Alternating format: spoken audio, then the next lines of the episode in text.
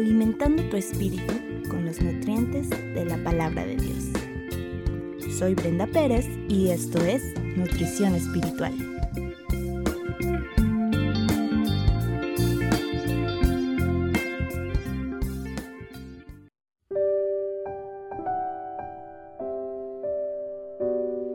La bendición de dar fruto.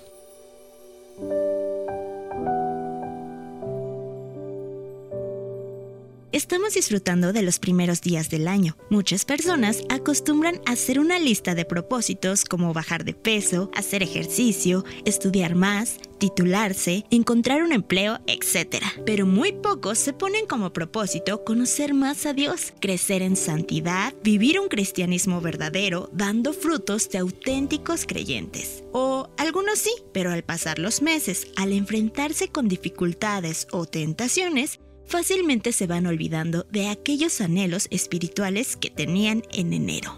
Hoy quiero compartirte un pasaje que nos ayudará a retomar nuevamente el rumbo de nuestra vida, nuestro propósito como hijas de Dios y nuestra razón de existir, que dice, no me escogieron ustedes a mí, sino que yo los escogí a ustedes y los comisioné para que vayan y den fruto, un fruto que perdure. Así, el Padre les dará todo lo que pidan en mi nombre. Juan 15, 16. Recuerda esa palabra. Jesús nos escogió para que demos fruto. Romanos 6, 22 dice, Mas ahora que han sido liberados del pecado y han sido hechos siervos de Dios, tienen por fruto la santificación y como fin la vida eterna. Uno de los frutos que tenemos como hijas de Dios es la santificación. Cuando crees que Jesús es Dios y que vino a la tierra, murió por tus pecados y resucitó, Cristo te hace santa ante el Padre, como si nunca hubieras fallado en ningún mandamiento. Y a esto se le conoce como una santificación posicional, es decir, nuestra posición delante de Dios. Sin embargo, cada creyente pasa por otro proceso de santificación, que es progresivo, es decir, que se da poco a poco. En nuestra época, el término ser santo ha sido motivo de burla u ofensa, y no se diga con las mujeres, que al identificarnos como santas nos tachan de aburridas, moralistas o hipócritas. El término santidad viene de una palabra hebrea que significa separar o cortar, pues Dios nos ha separado del pecado que nos condenaba y de la vana manera de vivir, y nos ha dado un propósito, una nueva meta, vivir para la gloria de Dios dando frutos de justicia. Quiero que pienses en esto. Los frutos no aparecen de la nada, necesitan de un árbol o una planta para que puedan brotar. Por esto mismo Jesús dijo en Juan 15:5, Yo soy la vid y ustedes los pámpanos. El que permanece en mí y yo en él, éste lleva mucho fruto, porque separados de mí nada pueden hacer. Nosotras no podríamos dar frutos por nuestra cuenta, necesitamos de Jesús.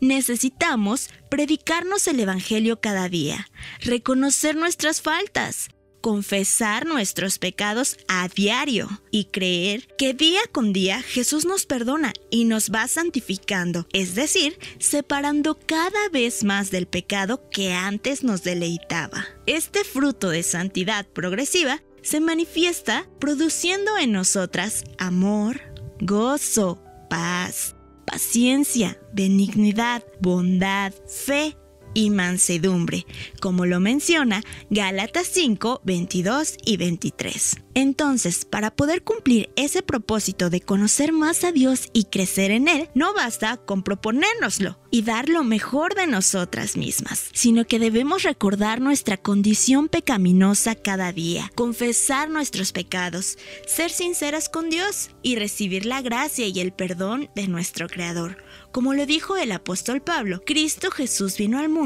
a salvar a los pecadores, de los cuales yo soy el primero.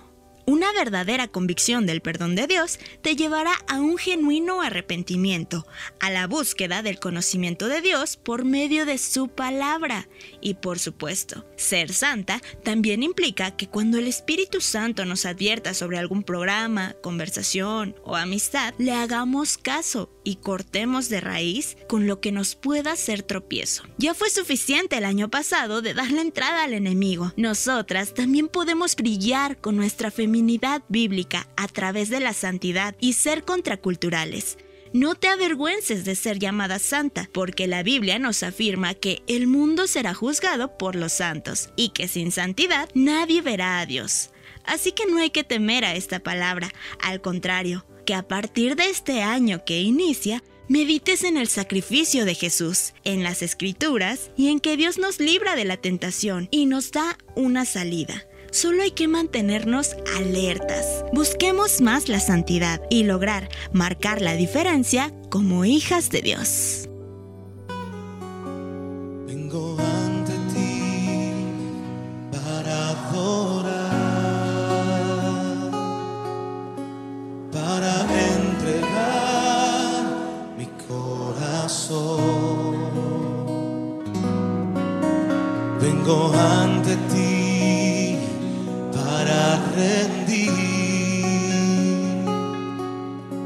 Todo lo que soy en adoración.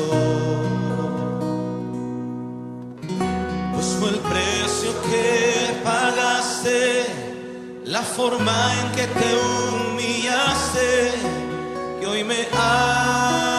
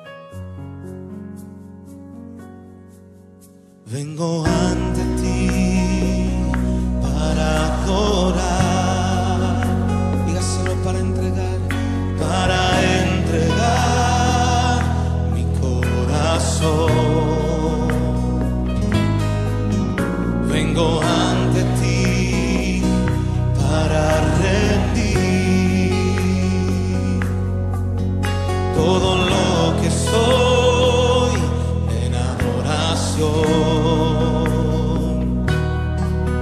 Pues fue el precio que pagaste, la forma en que te humillaste, que hoy me